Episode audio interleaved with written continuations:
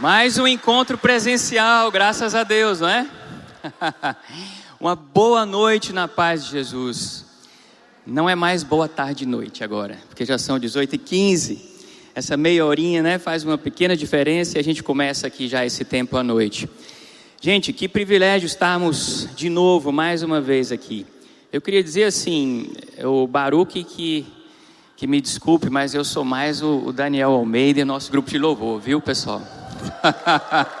o Baruque é uma bênção.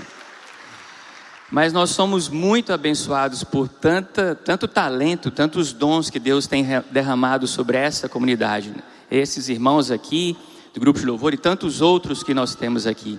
Glória a Deus por isso. Ah, sejam todos muito bem-vindos. A gente já foi edificado aqui de todas as maneiras pelo louvor, pelo Daniel Marques e ele compartilhando, né, que subiu aqui se tremendo, e ele me fez lembrar o primeiro dia que eu subi aqui, não foi diferente não, a tremedeira grande, nem dormi na noite anterior. Essa, a noite anterior, agora eu já consegui dormir bem, dormi como um anjo, mas a gente continua se tremendo, é assim mesmo, tremendo diante do Senhor. e, gente, hoje aqui eu de fato não preparei um sermão ou uma pregação. É, já tivemos um tempo aqui essa manhã. Eu estou aqui hoje para abrir o coração com a minha igreja, compartilhar com a minha igreja, talvez aqui o que está passando pelo coração e mente desse jovem pastor.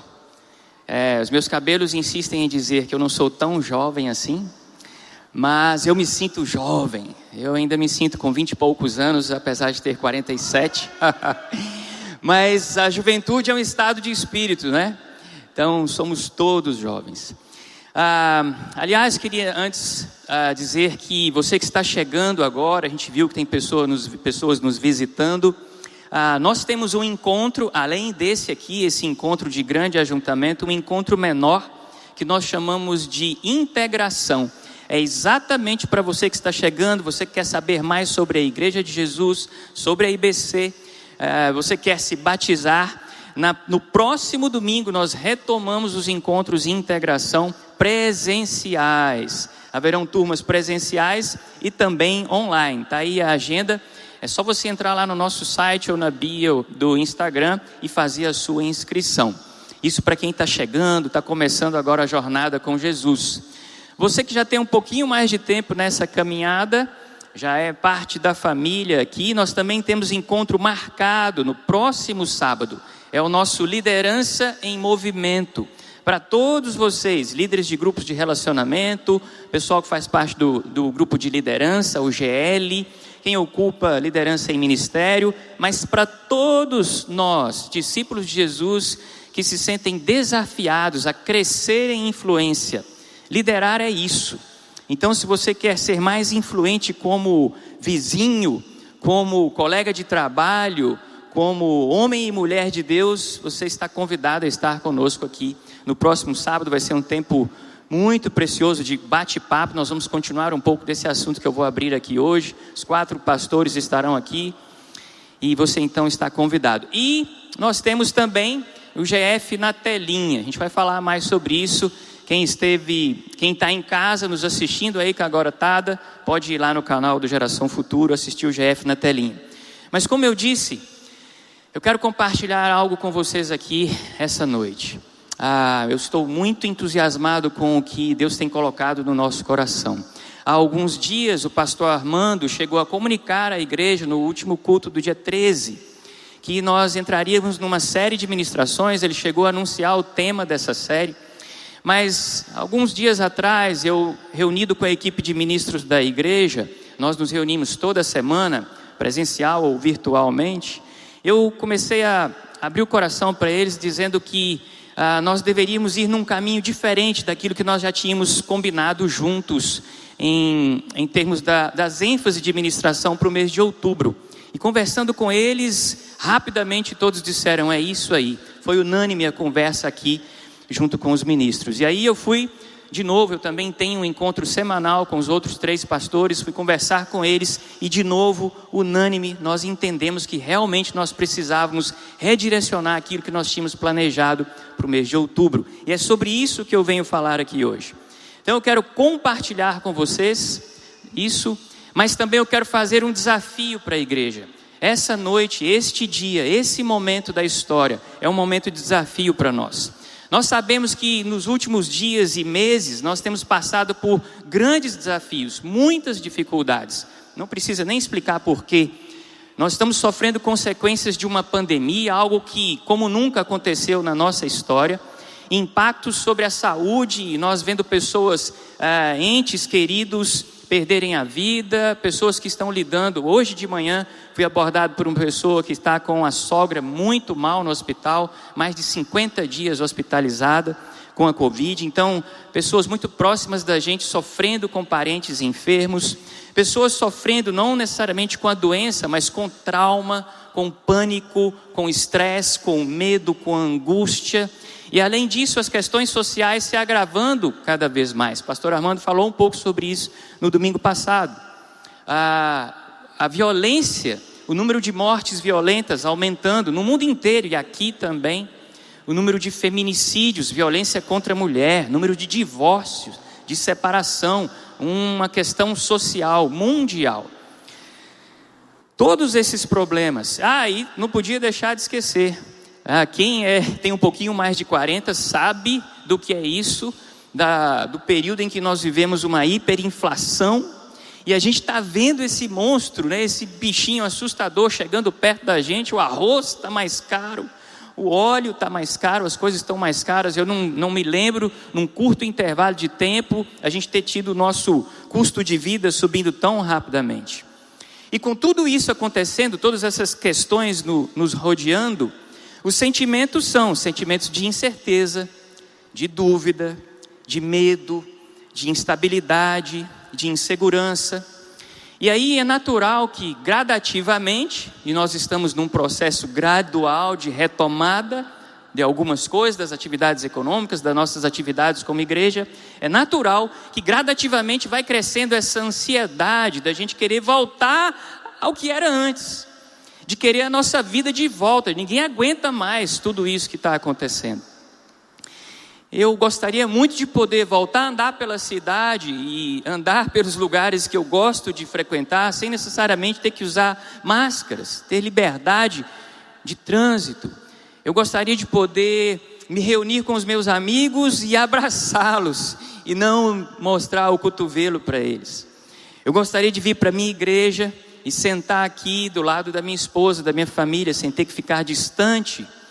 Então a gente, diante de tudo isso, a gente vai tendo esse desejo cada vez crescente, mais angustiante, de poder voltar à nossa vida, resgatar, trazer a nossa vida de volta, aquilo que ele tinha antes, que nós tínhamos antes, como nosso, nossos hábitos, nossa rotina, voltar ao normal, ainda que seja um novo normal, como algumas pessoas estão dizendo.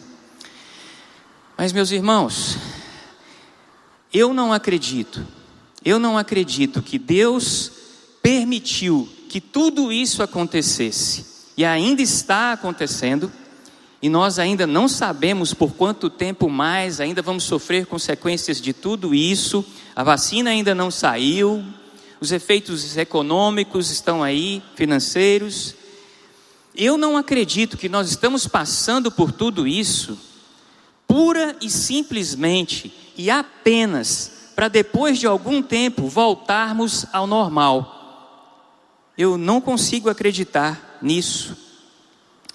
Tem um economista vencedor do Prêmio Nobel da Paz do ano de 2006. O nome dele é Muhammad Yunus. Ele é ele é de Bangladesh um dos países mais pobres e mais populosos do mundo. Ele é criador ou fundador do Grameen Bank, é o chamado Banco de Aldeia. É um banco que empresta dinheiro aos pobres, a quem não pode dar garantia nenhuma. Esse homem, ele é um impulsionador do conceito do microcrédito. Ele é um economista. E ele chama a atenção exatamente para esse momento da história. Ele faz o seguinte alerta: não é possível que nesse momento da história, depois de tudo isso que nós estamos passando, experimentando, a expectativa da maioria das pessoas seja simplesmente voltar ao normal, ao que era antes. Porque, segundo as suas palavras, ele deu, escreveu um artigo que foi publicado no jornal Le Monde, jornal francês de grande circulação. Ele diz o seguinte: o mundo estava indo já em direção ao abismo. Se a gente volta para isso, que diferença nós estamos fazendo? Nós já vivemos uma situação macroeconômica mundial de extrema concentração de renda, recursos ah, limitados nas mãos de muitas pessoas e grande parte da riqueza do mundo nas mãos de muito poucas pessoas. E ele diz o seguinte: esse sistema macroeconômico não é um fenômeno da natureza, ele é criação humana. Então nós temos o desafio, a obrigação de repensar esse sistema, de recriá-lo, de reinventá-lo, de modificá-lo. E ele faz a seguinte pergunta: nós devemos então voltar ao mundo como era antes ou repensá-lo, reorganizá-lo? E ele, claro, ele está falando no contexto socioeconômico, e ele diz, inclusive, que os governos que agora têm feito é, políticas de isenção para empresas, ele diz o seguinte: paz, seria interessante que os governos fizessem isso para as empresas que têm responsabilidade social, que têm responsabilidade ambiental, que direcionam parte dos seus lucros não só apenas para o bolso dos acionistas, mas para reinvestir no negócio e multiplicar, e abençoar outras pessoas, criar mais empregos. Esse homem, ele há pouco tempo foi tido como uma das 50 pessoas mais influentes do mundo. E ele faz o seguinte, diz o seguinte: essa década, essa década, estamos começando uma nova década, é a década da oportunidade. Ele diz assim, ele chama atenção para o que ele diz serem os horizontes ilimitados que a pandemia está abrindo para nós. Horizontes ilimitados, oportunidades em meio ao caos, em meio à desesperança, à desilusão, horizontes ilimitados. Então ele, como nós temos pensado, ele também está dizendo: nós não podemos voltar ao normal, ao que era antes. E nós estamos fazendo esse questionamento: será que existe um propósito para tudo isso que está acontecendo ao nosso redor? A palavra de Deus diz em Romanos, no capítulo 8, verso 28, o seguinte: Todas, todas as coisas cooperam para o bem daqueles que amam a Deus. Você crê nisso? Todas as coisas, até o caos, o Senhor é capaz de usar o caos, a calamidade. O que nós estamos entendendo nesse momento da história, pastores, ministros dessa comunidade, é que Deus quer de nós muito mais do que simplesmente o normal, o voltar ao que era antes.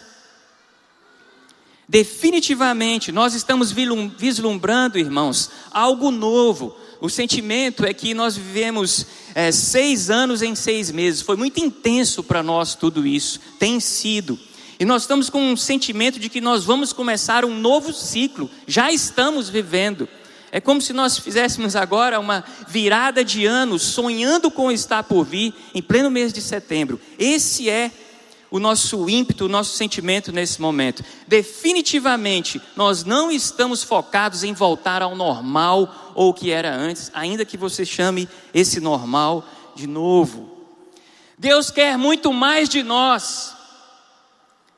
Deus tem algo muito maior e muito melhor do que o já foi um dia. Porque o nosso Deus é capaz de fazer novas todas as coisas o melhor de Deus ainda está por vir. Você crê nisso? Então nós não podemos nos contentar em voltar ao que era antes. Não. O nosso Deus quer muito mais de nós. Mas irmãos, é fato que diante das adversidades, do medo, da angústia, da ansiedade, de não saber ainda como será, e a gente vê as coisas não indo tão bem como a gente imaginava, a gente começa a fazer um exercício de olhar para trás, de novo, e querer voltar ao que já foi um dia.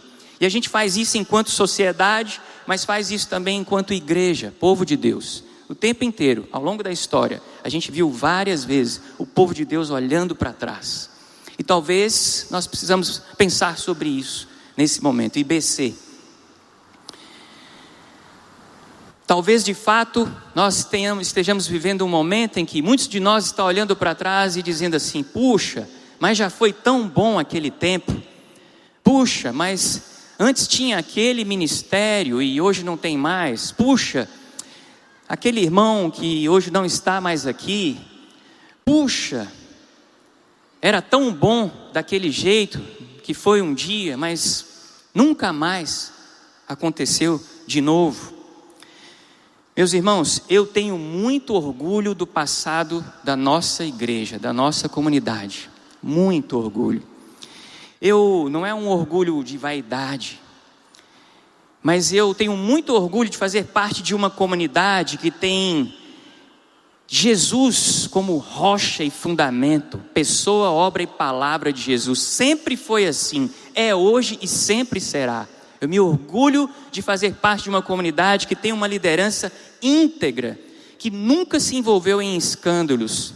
Me orgulho de fazer parte de uma comunidade que nunca sofreu divisão. Eu me orgulho de nós termos tido um ministério como a Escola Bíblica Dominical, que já teve 1.200 pessoas matriculadas num semestre.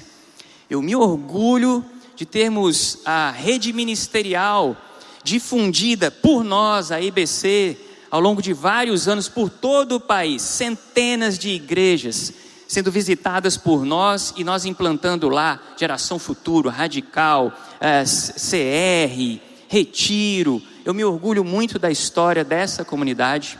Eu me orgulho de ver aqui, ainda hoje, no auditório, algumas cabecinhas brancas que estão aqui até hoje e estavam antes do pastor Armando eu olho para esses homens e mulheres, baluartes da fé, e eu sou abençoado só com a presença deles aqui, porque eles permaneceram por 40 anos, e ainda que o barco tenha balançado para um lado e para o outro, eles, eles não abandonaram o navio, eles estão aqui. Eu me orgulho do passado da nossa igreja. Mas, irmãos, para mim, tudo isso que aconteceu é motivo de glória e louvor ao Senhor nós devemos dizer graças a Deus por tudo que foi feito, honrar todas essas pessoas que se dedicaram todos esses anos, porque foi a partir delas e tudo isso que foi feito que nós chegamos aqui hoje. Então eu digo glórias ao Senhor por tudo isso, mas eu não olho para o passado como quem quer voltar ao que já foi um dia, não. Esse exercício eu não costumo fazer, sabe por quê? Porque o nosso Deus, Ele é capaz de inovar e de fazer muito mais do que Ele já fez um dia, se Ele quiser, para a glória do Seu nome. O nosso Deus é capaz de fazer de forma muito maior, muito melhor, para a glória do Seu nome. Ele é capaz de fazer hoje, agora, aí, onde você está, sentado na sua cadeira, derramar sobre você uma unção renovada do Espírito Santo de Deus que habita em você, para que você faça muito mais além do que você já fez em nome dele antes.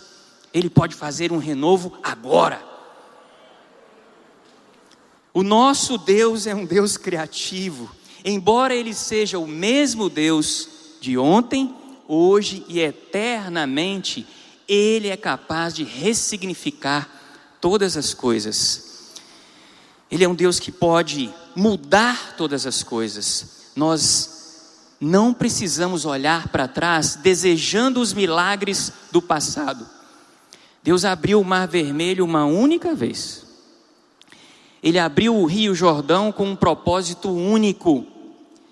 Ele curou o cego com um único propósito. E hoje ele, ele cura outras cegueiras.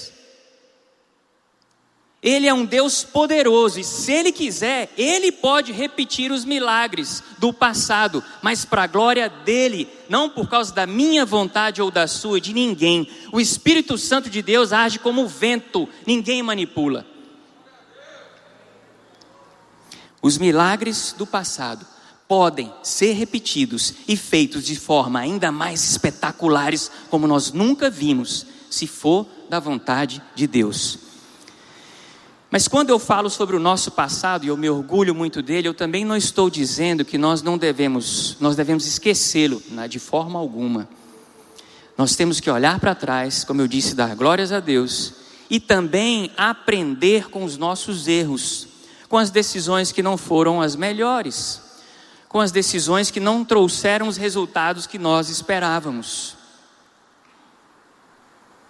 Nós temos que lidar com o ônus das decisões que não foram tão boas, faz parte.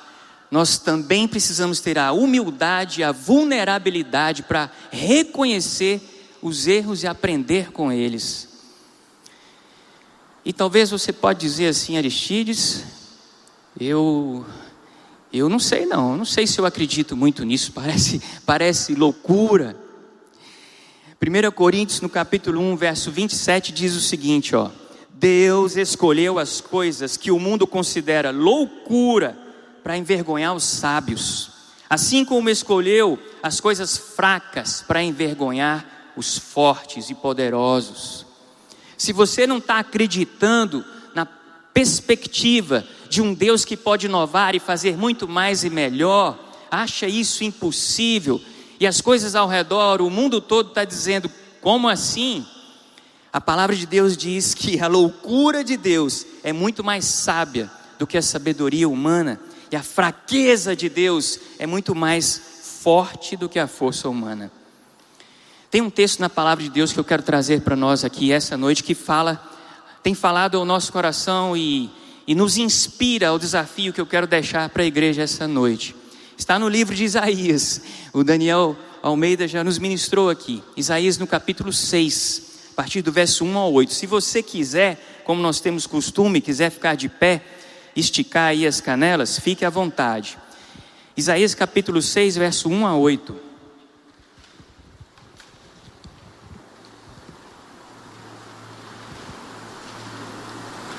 Um, ano 739 antes de Cristo, momento de muita tensão, medo, insegurança, instabilidade. Reino dividido, reino do norte, reino do sul. Israel já dominado pelo império assírio. E esse mesmo império já cercando o reino de Judá.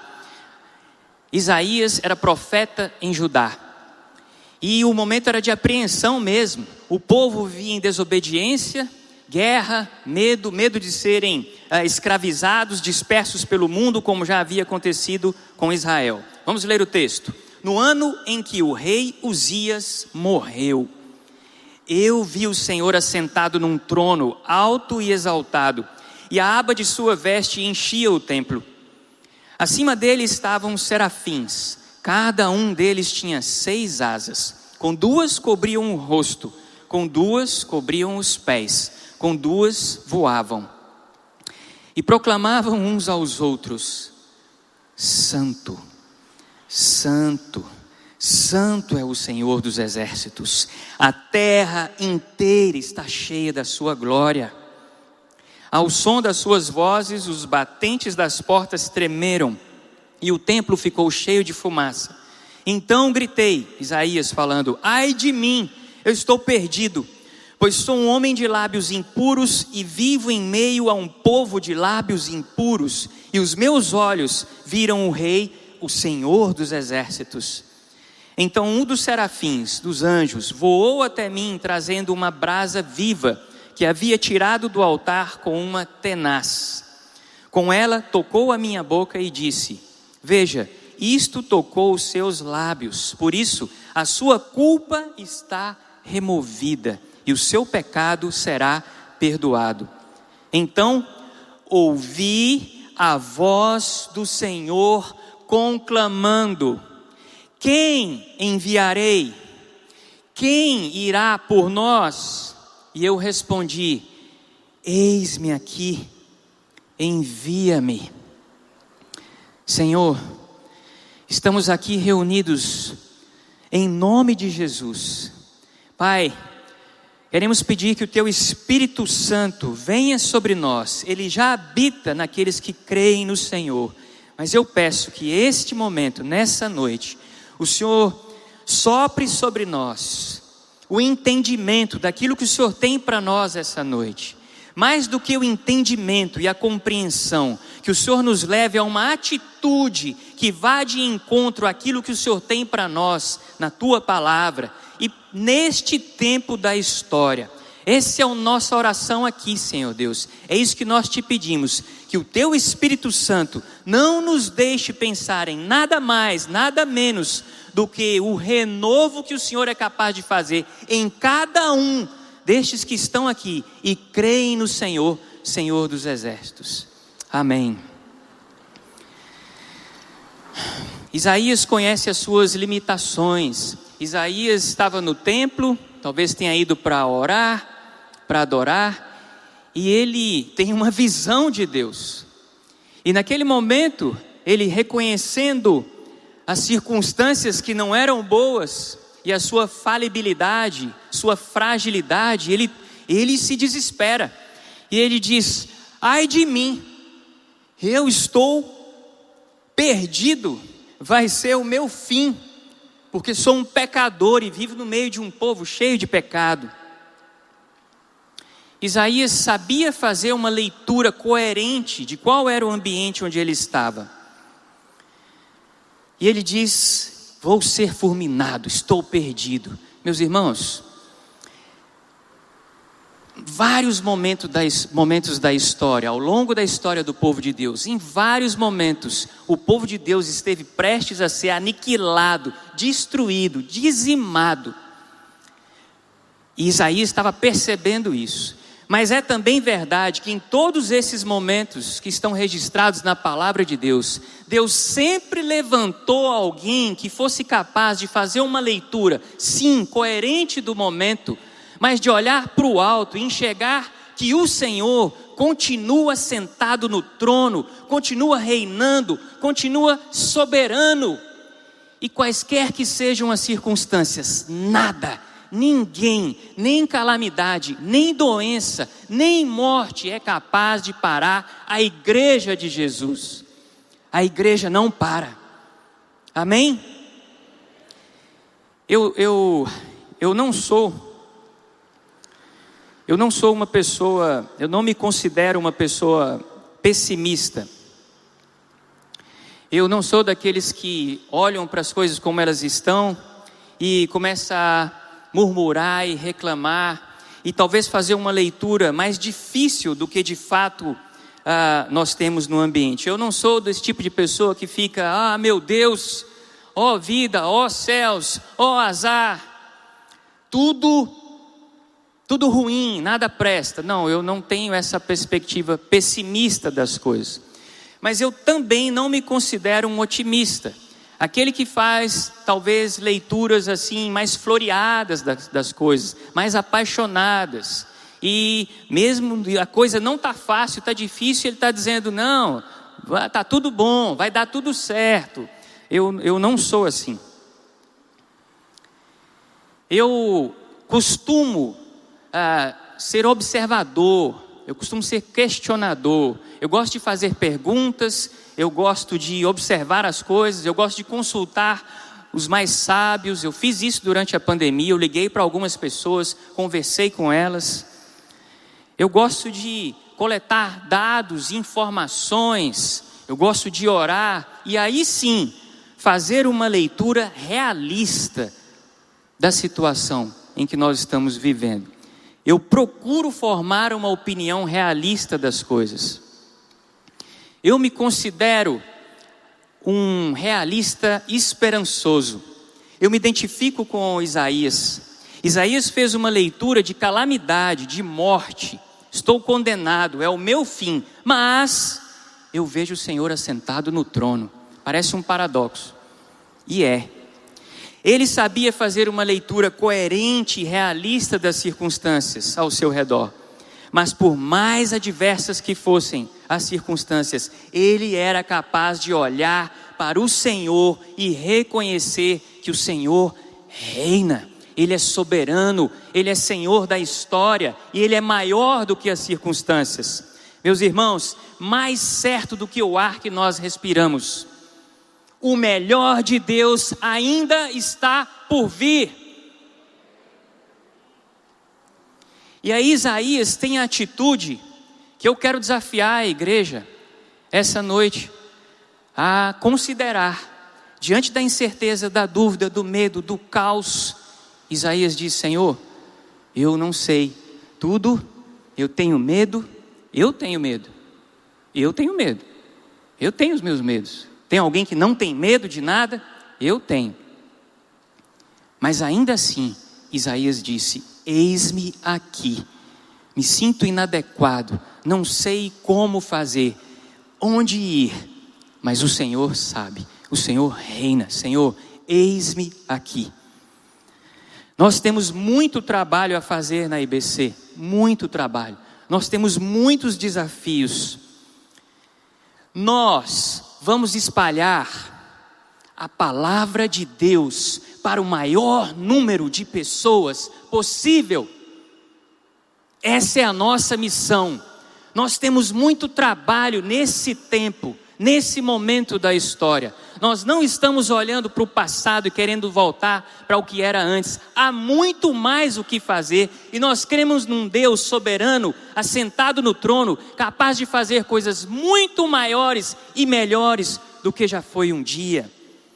Antes da pandemia, nós tínhamos em média 500 views nos nossos cultos. Pessoal que está nos assistindo, Deus abençoe vocês aí. 500 views por domingo. Nós chegamos na pandemia a ter 10 mil num único culto. Glória a Deus. Glória a Deus. Vocês sabem o que é isso? O que Isaías experimentou. No meio do caos, o Senhor assentado no trono, conduzindo a sua igreja. Nós incluímos nos grupos de relacionamentos três vezes mais pessoas durante a pandemia do que antes, porque esse mundo de gente que está nos assistindo aqui em Fortaleza, na região metropolitana, fora do país, chegou. Chegou até nós, entrou lá no nosso link e entrou no grupo de acolhimento, e muitos deles estão hoje nos grupos de relacionamento.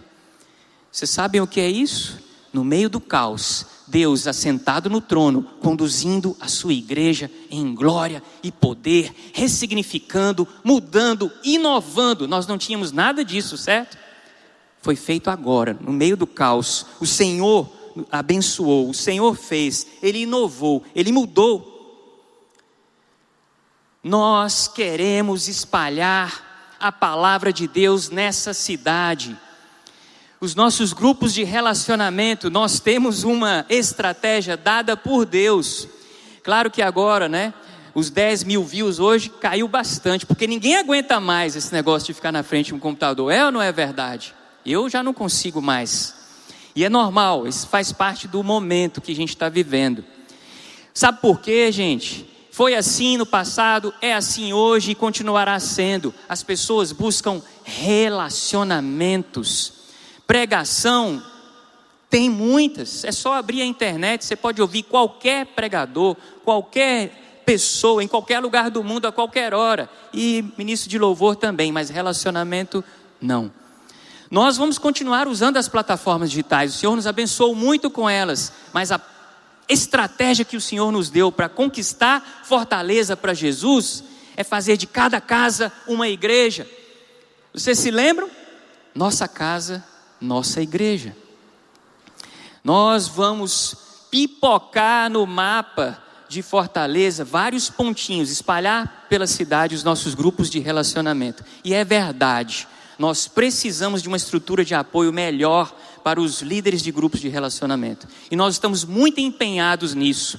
Você quer fazer parte disso conosco? Você é capaz de dizer, Senhor, eis-me aqui para essa visão? Eu vou mostrar para vocês um vídeo que ilustra muito isso que eu estou falando. Pessoal da produção, pode colocar aí, por favor, aquele vídeo do Deus Ani? Ele nem sabe, mas vai saber agora.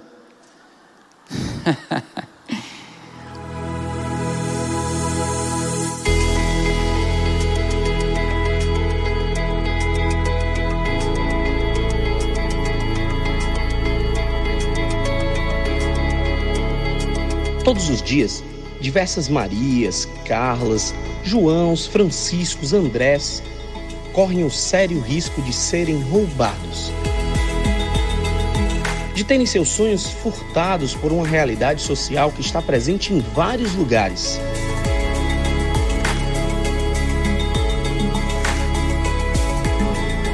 O que fazemos? Como lidamos com essa realidade? Podemos fazer alguma coisa?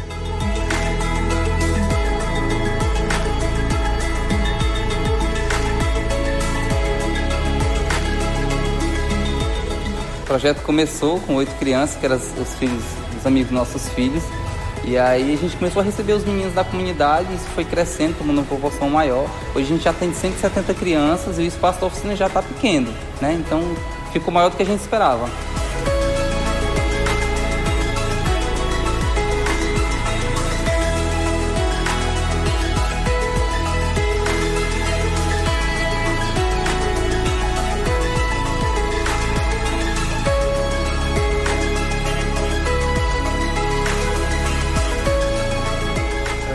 Sou nascido e criado aqui nesse bairro, é, eu já perdi muito amigo pro tráfico.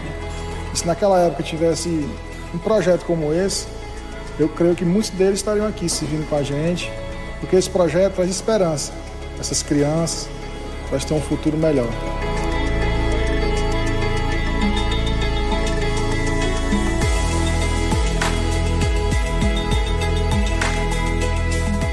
Eu gosto de quando reunir os grupos, aprender mais coisas.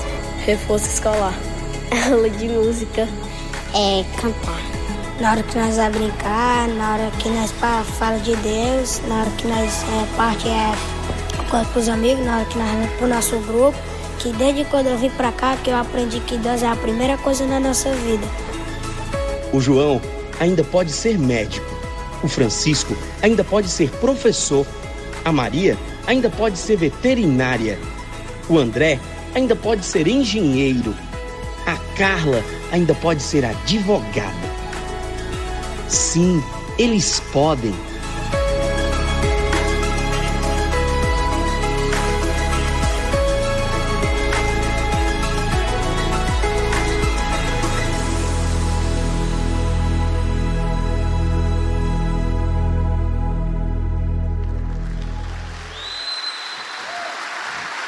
Glória a Deus.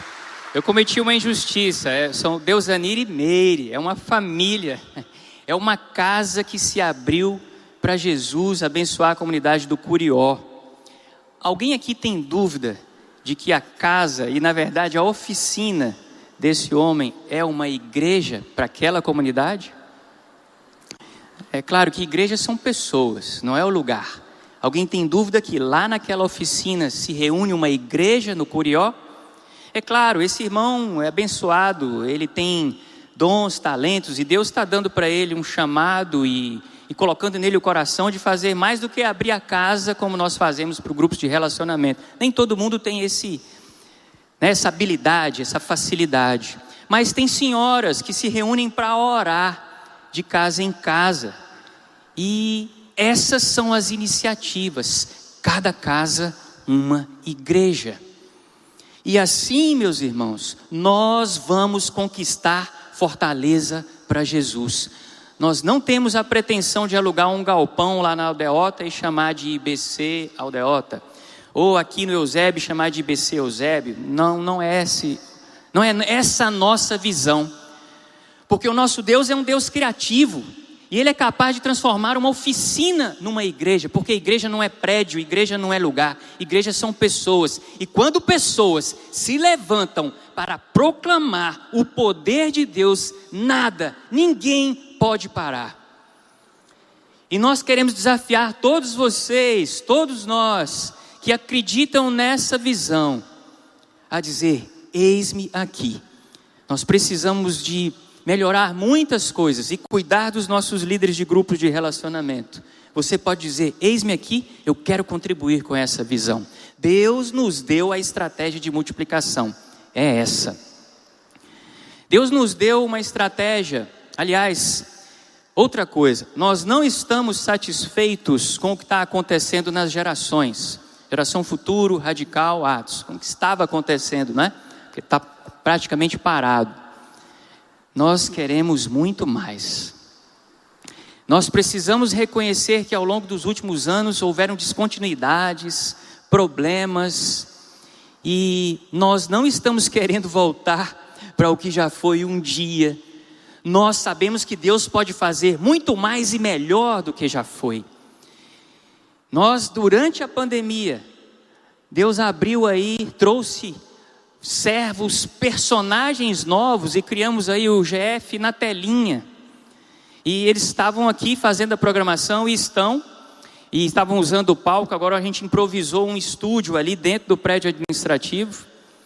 E nós estamos amplamente comprometidos em levar o evangelho ao maior número de crianças possível. Nós não vamos abrir mão disso. O GF na telinha foi um presente de Deus para fazer a gente tirar de dentro das quatro paredes aqui do domingo uma mensagem tão poderosa, tão edificante, e nós queremos mais. Nós queremos profissionalizar essa equipe de teatro que nós temos tão preciosa e levar para todas as escolas dessa cidade. Nós queremos abrir o campus aqui no domingo com outro espaço que nós vamos construir para que a cidade de Fortaleza venha para cá assistir gratuitamente um teatro de qualidade que proclama Jesus para as crianças e para as famílias.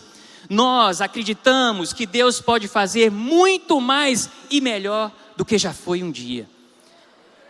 Nós não estamos satisfeitos com o que tem acontecido também entre os adolescentes. Aliás, domingo passado, ah, eu tive um encontro com um, um grupo de jovens que faz parte do núcleo gestor do nosso Geração Radical. E eu saí daquele encontro com eles incendiado, estimulado. E um pouco daquele tumulto que nós tivemos na entrada de carros era porque eu e mais alguns voluntários centuriões estávamos nessa reunião. Foi bem antes do culto. A gente teve que sair, correu lá para o portão e depois a coisa fluiu, não é? Mas eu vi naqueles jovens, Deus assentado no trono e dizendo assim: Eu sou o Senhor da igreja e eu vou fazer nascer desses remanescentes aqui, desse punhadinho, uma nova igreja. Nós estamos comprometidos em proclamar a palavra de Deus para o maior número possível de adolescentes. Eu também vi no rosto deles um certo desânimo, é, eles perderam a referência de liderança que tinham. Quero desafiar a igreja. Será que nós temos aqui nesse auditório casais, pais de adolescentes que podem dizer: Eis-me aqui, e se juntarem aqueles jovens valentes que estão sustentando essa geração de adolescentes? Será que nós temos aqui? Eu creio, eu creio nisso. E nós estamos nos preparando já para aquilo que o Senhor vai fazer, já está fazendo a gente começou a fazer uma reforma no espaço radical. Porque nós já estamos nos preparando, nós não estamos e não vamos ficar conformados com aqueles 200, 300 adolescentes que se reúnem lá aos domingos. Domingo que vem, retomamos o espaço radical, com aqueles que se sentirem à vontade, que os pais se sentirem à vontade em trazer. Retomamos, estamos fazendo ampliação lá. Nós queremos que eles cheguem aos montes, aos milhares. Nós queremos proclamar a palavra de Deus para o maior número de adolescentes possível. Você pode dizer: Eis-me aqui para essa visão? Vamos mostrar aí as imagens do espaço que a gente está reformando? Eu confesso para vocês que eu não gosto muito de reformas. Eu gosto de construir coisas novas. Tenho tido o privilégio de sonhar esses projetos aqui. Mas a gente já derrubou os muros, já está desse jeito, ó, o muro de trás, e nós estamos ampliando o espaço para já podermos receber 500, 600, os que chegarem. Nós não estamos conformados em apenas voltar ao que já era antes. Domingo que vem nós estaremos lá com os adolescentes para a glória de Deus. Os jovens, talvez seja uma das gerações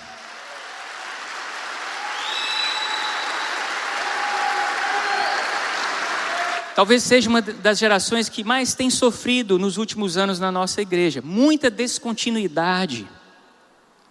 Mas ontem à noite, às sete horas da noite, nós começamos um bate-papo aqui, um encontro com 40 jovens. A gente fez meia dúzia de ligações, 40 jovens, e teve gente ligando dizendo: Olha, eu não vou poder estar aí, mas marca outro que eu quero estar. 40, sábado à noite. Eu fico imaginando, jovem podia estar em qualquer outro lugar, menos aqui. Mas eles estavam, e nós estávamos sonhando com aquilo que o Senhor pode fazer nessa geração. Eu vi aqueles 40 jovens e eu pensei comigo: Senhor, o Senhor pode transformar Fortaleza só com a força desses 40 jovens. Aliás, com o teu poder através desses 40 jovens. Eu saí de lá incendiado daquele encontro. Eu vi Deus assentado no trono, Senhor da igreja, conduzindo o seu povo, mesmo em momentos de dificuldades. Nós estamos comprometidos em proclamar Jesus para o maior número de jovens possíveis nessa cidade. Já ocupamos a beira-mar, ocupamos esse espaço, vamos ocupar todos os espaços que o Senhor nos permitir, para onde Ele nos enviar. Nós temos uma estratégia de multiplicação. Nós vamos fazer isso com relação aos casais, todas as gerações. Nós temos uma estratégia de capacitação, de edificação da igreja, de todas essas pessoas que o Senhor já tem enviado e ainda vai enviar. Nós temos uma estratégia de edificação e ela é muito simples. Nós vamos apaixonar cada discípulo de Jesus pela palavra de Deus. Você crê nisso? É muito simples, mas não é fácil. Mas nós acreditamos que na jornada de cada discípulo, qualquer que seja a fase da sua vida, ele é capaz de compreender que existe um mapa para trilhar essa jornada. E esse mapa é o seguinte: a palavra de Deus é o seu melhor e maior alimento para desenvolver relacionamento com o seu Criador. E você precisa ir ao encontro, você precisa é, se debruçar meditando essa palavra, não como quem vai ler um livro e marcar e cumprir na agenda a tarefa do dia, não como quem já vai constrangido porque ainda não tem hábito de leitura. Você tem que ir ao encontro de uma pessoa, e essa pessoa é Jesus. Nós queremos apaixonar cada discípulo de Jesus pela palavra de Deus. E aí nós temos muitos recursos Primeiro deles, o relacionamento uns aos outros, conversando, ensinando. Nós acreditamos na aprendizagem relacional. Mas nós temos muitos ambientes. O integração, como eu disse, para quem está chegando, é um lugar onde as pessoas seguram nas mãos dos discípulos e vão levando bem devagarzinho. Está no começo. Nós temos o liderança em movimento, para aqueles que já estão um pouco mais adiante na jornada, e temos vários outros ambientes. E vamos criar mais porque nós queremos apaixonar todo discípulo de Jesus pela palavra de Deus. Duas coisas nós queremos, essa é a nossa estratégia de edificação da igreja. A palavra de Deus, e não anda sozinho, é relacionamentos. Se até aqui, ou melhor, nós acabamos de criar, durante a pandemia, no meio do caos, mais uma instância de capacitação e edificação da igreja. Vocês viram aqui o, o Daniel, o Daniel Marx, ele está lá participando desse grupo chamado Mais Bíblia. É um grupo que, de estudo da palavra de Deus, se você quer estudar em maior profundidade, quer conhecer as doutrinas, a, a teologia, esse grupo foi criado durante a pandemia. Lá tem adolescentes Lá tem jovens como o Daniel e tem senhores, tem mulheres e tem homens. É um grupo de estudo, é um grupo de comunhão, de aprendizagem. Tem imagens aí, pode mostrar. Mas principalmente é um grupo que quer desafiar novos comunicadores da palavra de Deus. Porque, como eu disse, nós queremos entusiasmar as pessoas pela palavra de Deus. Então, nós vamos comunicar a palavra de Deus das mais diversas formas, das mais criativas. Como vocês têm visto, o Euriano, o nosso cordelista, é uma maneira diferente de comunicar a palavra. O púlpito é só uma dentre as mais diversas formas de proclamar Jesus, e nós temos muitos comunicadores. Se você quiser fazer parte desse grupo, quarta-feira à noite, vai lá, está lá no, no, no YouTube. E você, nós podemos criar quantas turmas precisarmos. E aí eu queria passar rapidinho um vídeo que ilustra o que, que eu estou dizendo sobre proclamar a palavra de Deus e apaixonar as pessoas pela palavra de Deus. E eu estou encerrando.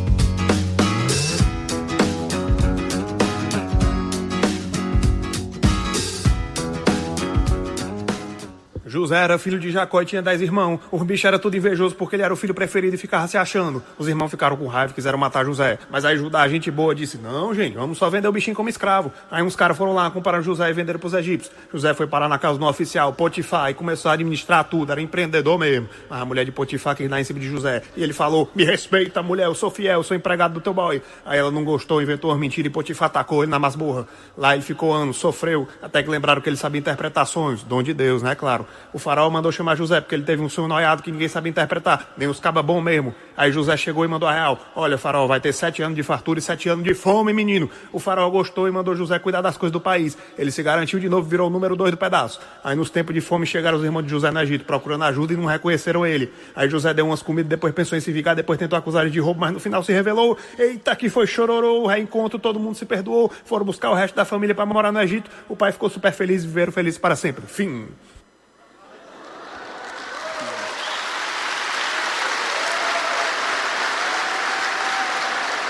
Deus pode nos dar muito mais e fazer muito melhor do que já fez. O nosso Deus é um Deus de criatividade. O melhor de Deus ainda está por vir. Eu tenho muitas outras coisas para compartilhar, não vai dar tempo. Mas a partir do domingo que vem, pastor Armando está aqui e outras pessoas como esses irmãos que vocês viram aí, estarão aqui também ao longo do mês de outubro, falando sobre esta igreja, contra a qual as portas do inferno não prevalecerão. Esta igreja que não para. E nós vamos continuar discutindo esse momento da história e como o Senhor está nos chamando, não para o novo normal, mas para o renovo, a transformação que Ele quer fazer em nós e a partir de nós. Nós vamos falar mais sobre a nossa estratégia de multiplicação, sobre a nossa estratégia de edificação, sobre como a IBC Fortaleza vai responder a esse momento da história. Ao longo do mês de outubro, eu vou voltar aqui também para falar de um outro assunto que eu quero encerrar aqui, esse momento. Deus nos deu esse espaço, certo? Uma propriedade singular. Eu costumo, às vezes, receber pessoas que entram aqui de, puxa, que lugar! Isso aqui é uma igreja? Eu digo, não, aqui é onde a igreja se reúne. Mas vocês entendem o que eu quero dizer. Deus não nos deu esse espaço por acaso. E Ele não nos dá nada só para nós. Tudo que o Senhor nos dá, Daniel ministrou aqui, é sim, Ele nos abençoa e nos dá o privilégio de, de compartilhar. E nós temos uma visão para esse lugar, que já está fluindo. Tem um pessoal nos assistindo lá no telão, né? No nosso espaço conviver. Seria inaugurado antes da pandemia. Nós vamos fazer desse campus parte da agenda cultural, de lazer e de esportes dessa cidade da região metropolitana.